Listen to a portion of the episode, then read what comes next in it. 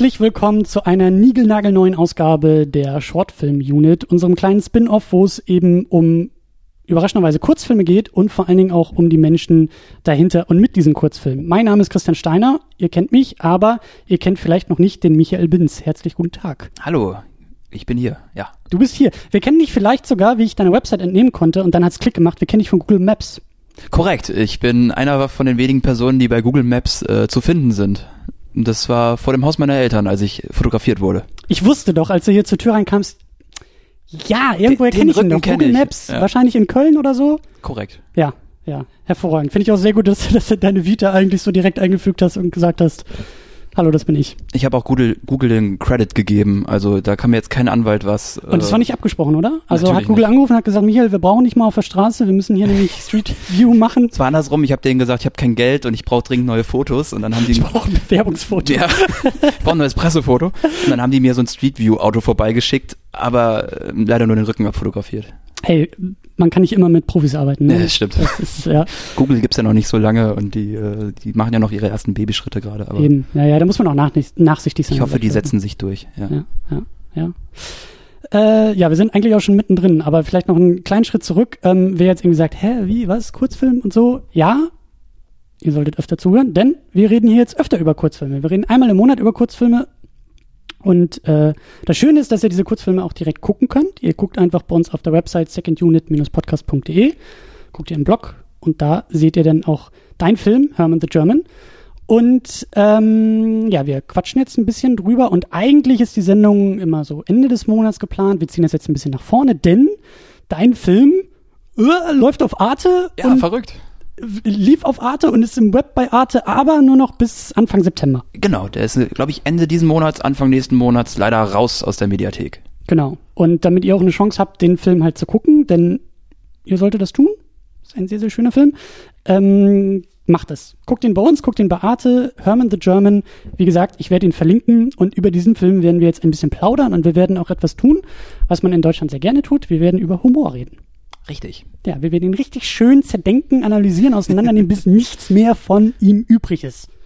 Das, das, das schaffen wir auch. Kenn, kennst du dieses Sprichwort ähm, zum Thema Witze erklären? Das ist sehr deutsch. Ich weiß leider nicht, wer es gesagt hat, aber irgendwer hat mal gesagt, wenn, wenn man einen Witz erklärt, ist das wie beim Frösche sezieren. Ähm, die wenigsten interessiert und am Ende ist der Frosch tot. und das, das schaffen wir gleich auch. Ja, ich freue mich drauf. So, Ärmel hochkrempeln und los. Ähm, bevor wir aber bei der großen Pointe ankommen, lass uns vielleicht ein wenig über deinen Film sprechen und auch wie es zu dem Film kam. Ähm, das ist jetzt die dritte Sendung und ich glaube, das ist auch schon die dritte Variante, wie man einen Kurzfilm oder warum man einen Kurzfilm macht. Wir hatten in der ersten Sendung jemanden, der gesagt hat, ich habe Bock drauf, ich komme aus der Malerei und ich mache jetzt Filme. Dann das Ganze als Seminararbeit in der zweiten Ausgabe und bei dir war es ein, eine Diplomarbeit. Korrekt. Das war, Herman the German war mein Abschlussfilm und damit habe ich mein Diplom in mediale Künste erlangt, weil ich an einer Kunsthochschule studiert habe. Du bist jetzt offiziell Künstler. Ich bin jetzt offiziell anerkannter staatlich, staatlich geprüfter Diplom-Medienkünstler. Korrekt. Sehr gut, ja. Äh, mit Nebenfach Humor oder sowas, ne? Ja, genau. Also es steht leider nicht auf dem Diplom mit drauf. Das ist schön. Das war mein Fokus im Studium. Ja. Genau, du hast das in äh, Köln studiert. Kannst du vielleicht ein, zwei Sätze so zu dem, Ja. zu dem Studiengang sagen? Sehr gerne. Also das, ich war an der Kunsthochschule für Medien in Köln und Mhm. äh, fand das ziemlich cool da. Regelstudienzeit sind vier Jahre. Ich habe es in sechs geschafft und Wie sich das ähm, gehört für wie es sich Regelstudienzeit? gehört, natürlich. Ja. Und ähm, da gibt's eine riesige Bandbreite, was man alles studieren kann. Und ich habe mich dann da im Grundstudium irgendwann auf Film fokussiert und dann nochmal genauer auf äh, Humor und Komödie, weil ich das am liebsten da gemacht habe. Genau. Und im Das- Studium ist das erst rausgekommen, so für mich. Das ist ein eigenes Profil dann in diesem äh, Filmzweig Naja. oder, oder wie muss man sich das vorstellen? Wie kann man sich auf, auf Humor spezialisieren? Was, was, Ähm, wie geht das? Man hat zum Beispiel die Chance, also es gibt viele verschiedene Seminare, es gibt Seminare über, wie kann ich dramatisch inszenieren, über Lichtgestaltung und so weiter und so fort. Und es gibt dann auch ganz wenige rar gesäte Seminare zum Thema die Kunst der Komödie. Schön. Und wenn man dann zum Beispiel da Dauergast wird, weil einen das brennt interessiert, dann, ähm, dann passiert das, dass man sich irgendwann nur noch fokussiert und alle seine Arbeiten, die an der Hochschule entstehen, so einen humoristischen Kontext bekommen. Also bist du es gewohnt, über Humor so lange zu reden, bis der Frosch tot ist. Genau, bis er nicht mehr quakt. Ist ja nicht verquakt. Sehr gut. Ähm, ja. Und dann hast du als Diplomarbeit Herman the German gemacht. Und Ja. Der Film ist, glaube ich, 2014 oder 15 fertig geworden. Der ist äh, 14 gedreht worden und 15 hatte der beim Max Ophüls Festival dann seine, seine Premiere im Januar. Genau. Also gleich schon ziemlich, ähm, wie sagt man, ziemlich weit oben in der Bundesliga mitgespielt, oder? Also wenn du den Ja. irgendwie auf dem, auf dem äh, ja, Max Opels Preis irgendwie Premiere feiert, du hast den bis nach Cannes gekriegt, der ist Ja. da auch irgendwie gelaufen, oder? Genau, äh, im Rahmen von dem Next Generation Shot Tiger Programm und dann lief der halt in Cannes, nicht im offiziellen Wettbewerb, aber während des Festivals an der Croisette in einem großen Kino mit viel zu vielen Menschen und das war ganz schön, den da nochmal aufs internationale Publikum loszulassen und den Franzosen und Geil, äh, ja. anderen Leuten aus sämtlichen Ländern der Welt zu zeigen, dass die Deutschen manchmal vielleicht doch über sich selbst lachen können. Das glaube ich. Wie war da so die Resonanz? Hast du, ist das dieses typische Phänomen, dass da über andere Stellen anders gelacht wurde? Hattest du ein Gespür dafür oder? äh, Ich hätte irgendwie in dem Moment gedacht, so krass, es gibt einen internationalen Humor. Die Leute haben äh, Ja. an den gleichen Stellen gelacht wie in den deutschen Screenings. Und ich war unglaublich aufgeregt, weil es das erste Mal im Ausland war, dass der Film lief. Hello, Und- my name is Ja, Michael and, and I I'm- give you this movie. Thank you. uh, this is the most German movie you will ever see, habe ich, glaube ich, damals gesagt. Jeder musste einen Satz zu seinem Film sagen. Und wir haben ziemlich viel Feedback gekriegt von Leuten aus, aus Russland, aus den Staaten, ganz viele Franzosen natürlich, Mhm. die alle gesagt haben so, wow, euer Film war unglaublich undeutsch. Und es war genau das Gegenteil von dem, was ich eigentlich auf der Bühne versprochen hatte. Okay. Und das fand ich spannend, dass sie sagen, der war gar nicht so deutsch, euer Film. Obwohl ich dachte, mit dem Titel und mit der Thematik deutscher geht's nicht. Ich würde auch sagen, das Ding ist ein urdeutscher Film irgendwie. Ja. Aber vielleicht sagt das auch ein bisschen was, was die, was die Amis und Franzosen Über als Deutsche denken. wahrnehmen. Ja, richtig. Ja, ja verrückt. Und das war, hat mir dann sehr zu denken gegeben, dass die jetzt sagen, gar nicht mal so deutsch. Mhm. Also ich habe es dann als Kompliment genommen und fand das irgendwie nett.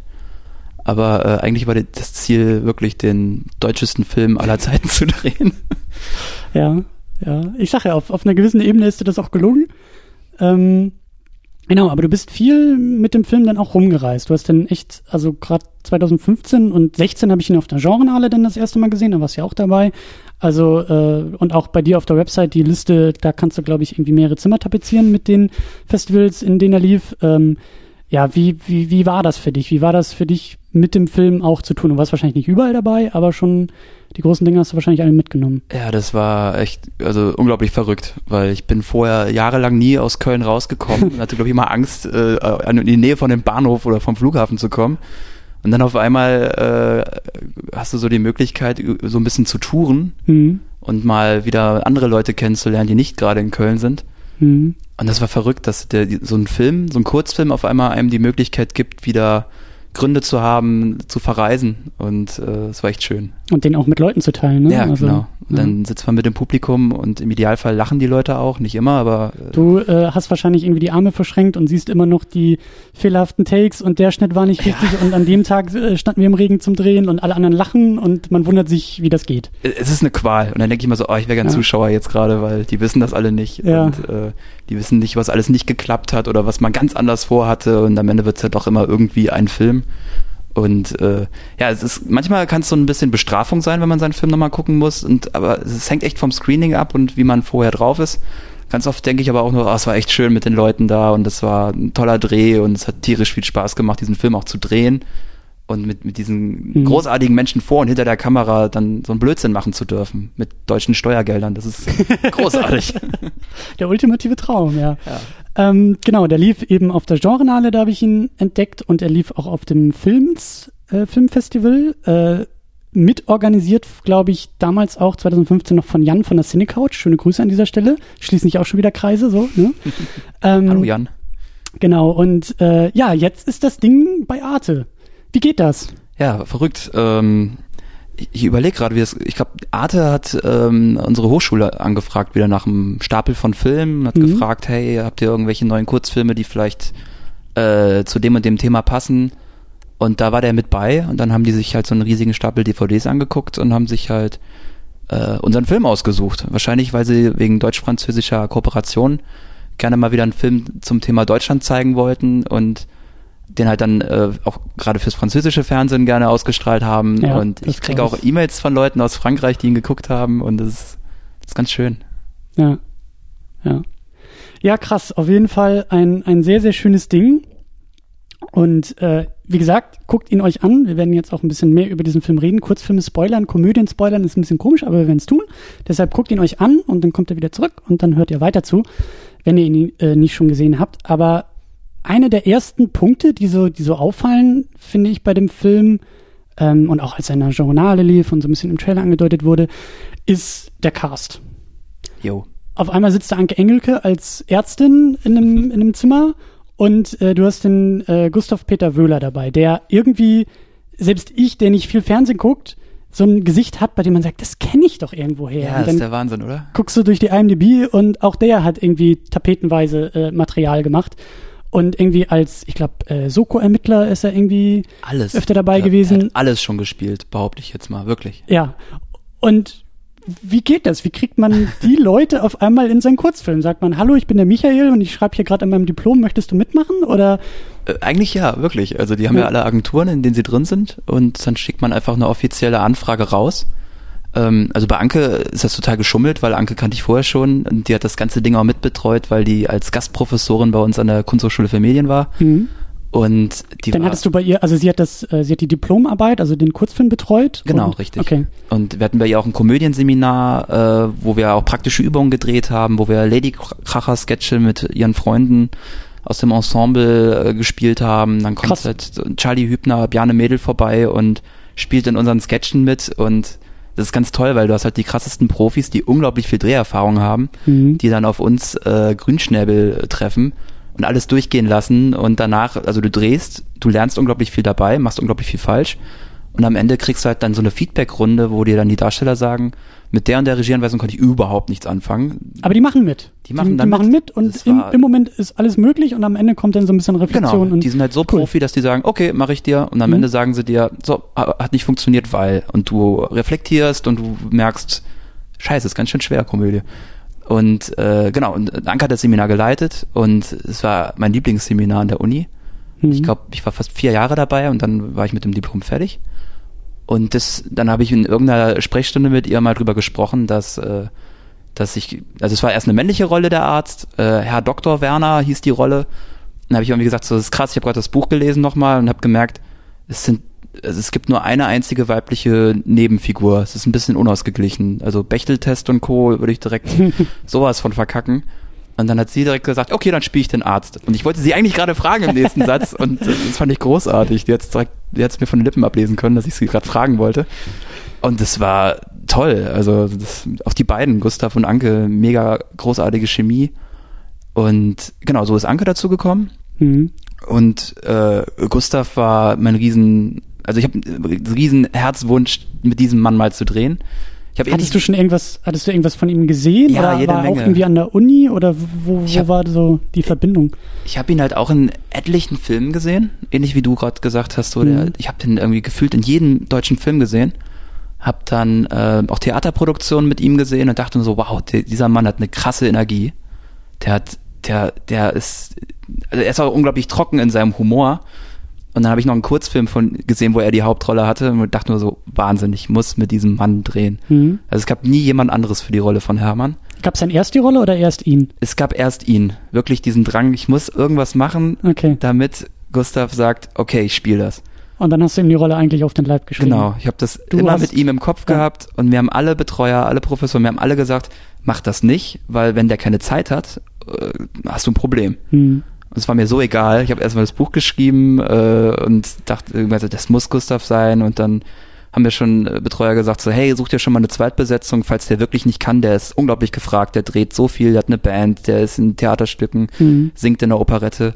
Ähm, das wird sau unrealistisch, wenn du Pech hast. Und es war mir so egal. Und ich habe es einfach dann geschrieben und seine Agentur geschickt und dann. Jetzt mal, ja. also auch, auch, auch ganz, ähm, wie soll man sagen, ganz, ganz äh, fies gesagt, so, der braucht dich ja nicht. Also du brauchst Richtig. ihn, aber er braucht dich nicht. Er Korrekt. spielt im Fernsehen, er spielt am Theater und er spielt in der Band und dann kommt auf einmal irgendwie so ein Grünschnabel von der Uni und sagt, ich habe hier meine Diplomarbeit, möchtest Richtig. du gerne? Und äh, dann schickst du das Drehbuch hinterher und dann sagt er ja. Genau, so ist Oder wie? gelaufen. ja, also so stelle ich mir das auch vor, weil ich auch, und das ist eigentlich auch schon fast der nächste Punkt, auf den wir unbedingt zu sprechen kommen wollen. Ähm, das muss ja, es muss ja viel mit dem Drehbuch passiert sein. Mhm. Das Drehbuch ist ja eigentlich äh, so als Blaupause, als Anleitung, als Plan das Einzige, was du neben deinem Pitch, den du in Persona irgendwie vielleicht abgeben kannst, ja irgendwie vorzeigen kannst. Genau. Ähm, und jetzt machen wir das. Also, wie gesagt, wir reden jetzt über Humor, das wird jetzt, glaube ich, sehr, sehr theoretisch und sehr trocken, aber ähm, wie kriegst du das hin? Also, der Film ist unglaublich lustig. Im Schnitt, du brichst die vierte Wand teilweise. Der, der Film ist visuell auch sehr, sehr reichhaltig. Wie macht man das, so etwas Visuelles, so etwas Lebendiges, wie eben auch diese Art von Humor, auf ein Papier zu kriegen, sodass es überhaupt erstmal witzig ist? Also, ich weiß nicht, ob du das überhaupt beantworten kannst, aber wie geht ich denke das? gerade nach, aber das ist, ja, gute Frage. Das ist eine, eine ziemlich gute Frage. Ähm, puh. Also, aber Ja. es ist ja schon so, oder? Also du schreibst schon, du schreibst das Drehbuch, das Drehbuch muss ja irgendwie ein, ein, eine Stimmung übertragen, das Drehbuch muss selber erstmal witzig sein. Genau, also meistens ist es so, dass ich fast schon visuell denke beim Schreiben natürlich, was auch viele Autoren, die auch selber ihre Sachen äh, inszenieren nachher, Mhm. genauso machen. Und ich glaube, dadurch habe ich dann diesen Vorteil, dass ich halt schon versuche, den, den Witz im Bild zu kreieren, im, also im, beim Schreiben. Mhm. Und halt nachher auch den Luxus habe, dass wenn ich selber inszeniere, ja noch weiß, was ich mir damals gedacht habe. Und wenn du halt ein Drehbuch kriegst, was jemand anderes schreibt, musst du ja erstmal versuchen, diesen Kosmos zu erschließen, den sich jemand anderes ausgedacht hat. Und ich muss nicht mehr übersetzen oder versuchen, irgendwo einzutauchen, weil ich diese Welt ja selber kreiert habe. Mhm. Und vielleicht passiert das dann automatisch, weil ich unbedingt irgendwas Unterhaltendes machen möchte. Dass ich halt überlege, wie kann man noch Komik generieren? Geht das noch außerhalb von Dialogen? Geht das auch außerhalb von ähm, Momenten, die einen total überraschen als Zuschauer? Und dann versuche ich so ein bisschen auch mit dem Szenenbild und Co. zu denken. Mhm. Aber das auch schon irgendwie ins Drehbuch reinzukriegen. Genau, Das also- ist ja nichts, was dann erst am Set passiert. Ja, das richtig. ist noch eine andere Ebene, Genau. über die wir auch noch gleich quatschen können. Aber es muss ja irgendwie schon im Drehbuch das Potenzial erkennbar sein, weil Genau. sonst schickst du dem, dem äh, Gustav das Drehbuch, wenn es irgendwie furztrocken ist und nicht lustig, dann sagt er, nein, danke, ich habe keine Zeit. Ja, richtig. Also ich, ich, ich schreibe die Drehbücher auch sehr unterhaltend. Ich schreibe auch Sachen rein, die man nachher im Film gar nicht sehen kann, weil es wie in einem Roman auch eine Wertung oder so ist. Mhm. um die Leute zu unterhalten, wenn sie das Buch lesen. Sonst ist es ja immer unglaublich langweilig, wenn man ein Drehbuch kriegt und dann immer selber suchen muss, was ist jetzt lustig. Mhm. Und ähm, das Hast du ich da Hilfe oder Anleitung irgendwie gekriegt? War das Teil sehr wahrscheinlich des Studiums, das Drehbuch schreiben, das komische genau. Drehbuch schreiben? Also, äh, nee, das komische, das haben wir dann wenn in den Seminaren von Anke gehabt, wo dann äh, ein Mhm. Gast kommt, wo dann ein Head-Autor sagt, ähm, ihr müsst jetzt alle bis nächste Woche äh, einen vierminütigen Kurzfilm schreiben und es muss in dem äh, in dem Kurzfilm muss muss das Element, das Element und das Element vorkommen. Das wäre halt ähnlich wie bei Sketchen dann irgendwas, irgendwas, was konstruieren müssen, was trotzdem lustig ist. Und dann wird in der Runde besprochen, ob es komisch werden könnte oder nicht. Was Was auch schwer ist. Ja, ja, Ja. ja. weil man es ganz oft erst im Schnitt merkt, was lustig war. Also man, man hat ja auch manchmal richtig viel Spaß beim Mhm. Dreh selber und denkt, ja, das wird unglaublich lustig, das ganze Team hat gelacht, sogar der Oberbeleuchter musste schmunzeln, das wird geil und dann sitzt du im Schnittraum und denkst, scheiße, was haben wir ist eigentlich gemacht? Wo ist Ja. der Witz? Wo, äh, ja, nur weil alle gelacht haben beim Dreh Mhm. heißt nicht, dass es auch nachher für den Zuschauer lustig ist. ja. Und da muss man sich immer wieder selber überprüfen und analysieren, ist man noch im Kern, das, was man sich beim Schreiben gedacht hat, ist es jetzt gerade noch beim Dreh und ist es das auch noch im Schnitt dann vorhanden? Das ist echt die Hölle. Und deswegen, glaube ich, sagen auch viele Leute, ist Komödie so schwer. Ja, das, das, äh, das glaube ich auch. Und vor allen Dingen, das ist ja schon angedeutet, wie viel, also wir haben das Drehbuch jetzt mal als gegeben hingenommen. Das Mhm. Drehbuch ist ja witzig, macht Spaß zu lesen, aber dann ist ja eigentlich der nächste große Schritt, das dann auch zu transferieren in die Bilder am Set. Wie schafft man das und wahrscheinlich dann ja auch eine gewisse Form von Improvisation zuzulassen? Wo dann vielleicht auch nochmal ein paar komische Elemente entweder neu entstehen oder neue Ebenen, aber hast du dafür irgendwie ja, ein Gespür oder, oder wie bist du das angegangen? Hast du da irgendwie Mittel und Wege gefunden, das auch passieren zu lassen zu können? Also ich glaube, da ich bin ja unglaublich inspiriert von ganz vielen anderen Komödien oder auch ernsten Filmen, wo ich denke, das war ein humoristisches Element, was ich großartig fand und was ich in einer gewissen Form äh, dann auch für meinen Film anwenden möchte. Mhm. Und dann hast du so Momente wie jetzt zum Beispiel, wenn die Phobien-Sequenz startet, wo Hermann die ganzen Ängste ausprobiert, um rauszufinden, ob er davor vielleicht Angst haben könnte. Dass er am Anfang davon zum Beispiel im Flugzeug steht und rausspringt, dann weiß ich beim Schreiben, die Szene funktioniert nur, wenn wir sie nicht schneiden und wenn es eine totale ist. Mhm. Weil in dem Moment, wo ich quasi die Illusion äh, verrate, indem ich reinschneide und Sachen im Off erzähle, wird die nicht mehr komisch. Und dann drehst du die halt irgendwie, ich glaube, die Nummer haben wir 25 Mal drehen müssen, bis das Timing so gesessen hat, dass wirklich in der, in dem Frame die Person da rausspringt und ich da das Bild stoppen kann, um die, den lateinischen Phobiennamen einzublenden. Mhm. Und dann wieder da und da weiter. Da, da entsteht das halt, das ist eine Mischung. Dann hast du halt, du weißt, nur komisch, wenn eine Einstellung, kein Schnitt, Mhm. und du musst dann halt noch im Schauspiel so oft proben und ausprobieren, bis wirklich jeder Handgriff kein Zufall mehr ist und alles sitzt. Und dann vermischt sich das halt. Aber das klingt halt super schwer, weil es irgendwie, du sagst, es ist 25 Takes, das ist ja schon, das, es klingt für mich so, als ob du da eigentlich fast jede Form von Leben raussaugst, weil das so durchgeplant Ja, genau. ist.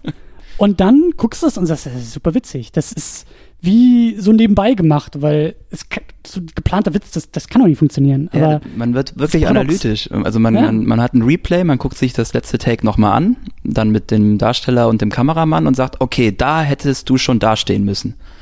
Und dann guckt dich der Schauspieler und sagt, ist das jetzt dein Ernst? Ja, es tut mir leid, aber du, du bist zwei Schritte zu weit entfernt ist gewesen. nicht mehr witzig jetzt. Ich find's nicht mehr komisch. Ja.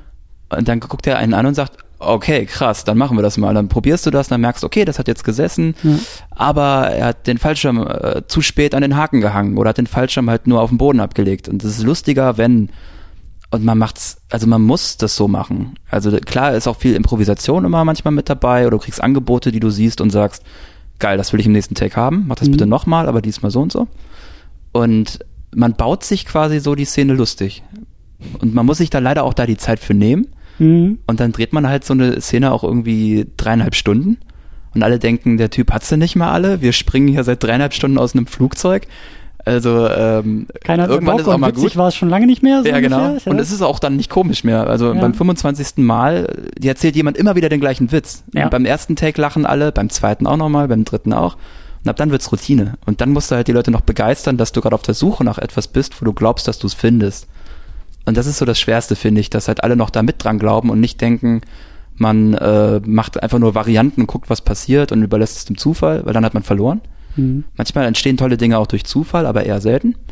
Und da muss man wirklich total akademisch, langweilig äh, mit einem Bleistift und Papier dran gehen und genau gucken, wo stoppe ich, wo geht's weiter, wo ist Bewegung, habe ich Dynamik. Und dann fisselt man sich da wirklich tot. Also ich glaube, Mhm. drei Viertel des Films besteht aus so Nummern. Weil das ist ja diese goldene Faustregel, Comedy ist einfach Timing. Und das ist Ja. halt, dafür brauchst du halt die Zeit ausprobieren zu können, um Timing zu finden.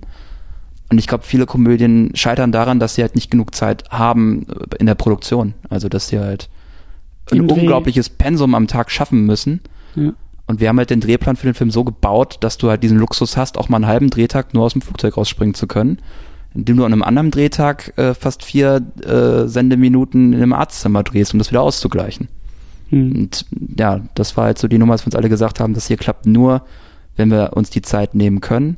Und dann hast du das unglaubliche Glück, dass so jemand Tolles wie Gustav Peter Wöhler sagt, ich mache bei deinem Film 13 Drehtage umsonst mit, weil ich Bock auf die Story habe und immer schon so eine Figur spielen wollte und mich da irgendwie so ein bisschen Mhm. wiedergefunden habe beim Lesen und ähm, dann ist das möglich, wenn alle wirklich Lust haben. Ja. Mhm. Das ist ein unglaublich dankbarer Moment nach diesen 13 Drehtagen. Ja, krass, 13 Drehtage für Kurzfilm, für 15 Minuten. Ja, 13 klassische Tage und dann nochmal zwei Tage Wurstsprengung und Schnitzeltorte. Da Ja. sieht man aber auch, also die Schnitzeltorte und die Wurstsprengung, das sind schon, schon geil. ja, es hat auch tierisch Spaß gemacht. Also Ja. die Schnitzeltorte, muss ich ganz schnell sagen, hat Frank Pingel gemacht, äh, mein Lieblingsanimationstkünstler. Mhm. Und der hat sich da auch wochenlang mit beschäftigt, wie, wie man es schafft, dass äh, diese ganzen Elemente unter dem Kunstlicht nicht äh, kaputt gehen und hat unglaublich viel getrickst mit synthetischen Stoffen. Also es ist kein Fleisch dabei. Eine vegetarische Schnitzeltorte. Ja, also, quasi. Also eine unessbare vegetarische Schnitzeltorte aus Fimo, Knete und Paniermehl.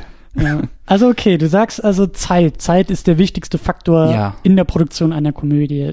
Also sich Zeit nehmen, Räume schaffen, Zeiträume schaffen und in diesen Räumen dann Richtig. akribisch auf ein vorher relativ stark ausformuliertes Bild hinarbeiten, oder? Also dein Ziel ist es, innerhalb dieses Zeitraumes das Bild, was du vorher im Kopf hast, so genau wie möglich zu treffen. Genau, und da ist Okay. halt die bildgestaltende Seite, also in unserem Fall unser Kameramann Jesse Matzo, unglaublich wichtig, dass der halt das sieht und weiß, was, worauf ich äh, hinaus möchte und was ich suche. Mhm. Und dann sagt er halt, okay, dann brauche ich aber über anderthalb Stunden, um dieses Bild einzurichten, was nachher im, fünf, äh, Film vielleicht nur fünf Sekunden drin ist. Mhm. Und dann muss man halt sagen, ja klar, verstehe ich auch. Dann nimm dir die Zeit, bau das so, leuchte das so ein, weil ich weiß, nur so entfaltet sich der Witz.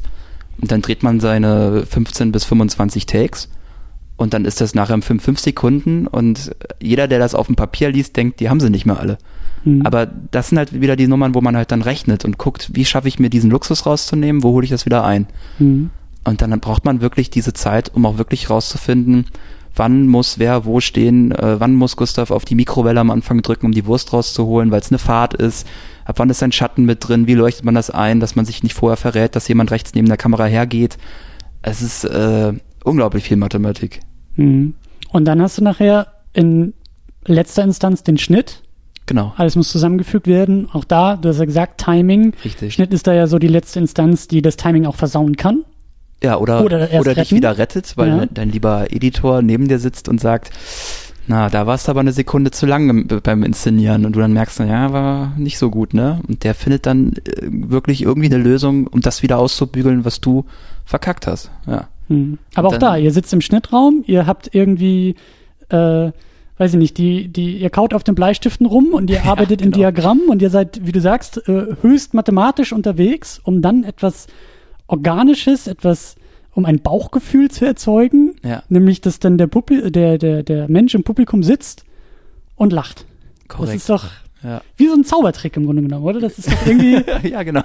Also ich, ich, ich finde das einfach nur so interessant, weil das so, es ist, ja, die Reaktion ist halt so, also ihr plant etwas, was du nicht planen kannst, oder das Ergebnis ist so unplanbar eigentlich. Ja, und das zusammenzukriegen ist irgendwie, das, das allein ist doch schon absurd, oder? Also ja, es ist total paradox. Also es, es ist ein. Experiment. Keiner weiß, wohin die Reise geht. Ich selber auch nicht. Äh, muss aber die ganze Zeit so tun, als wüsste ich ganz genau, was ich tue und genau weiß, wann was lustig ist. Und Hast du das denn noch? Sitzt du denn am Ende im Schnittraum und ihr habt wahrscheinlich dann irgendwie tagelang gestritten und in 15 E-Mails noch gestritten, ob es jetzt zwei Sekunden oder drei Sekunden das Bild sind und welchen Frame ihr rausschneidet und nicht und dann wird über die Musik vielleicht noch gekämpft und so.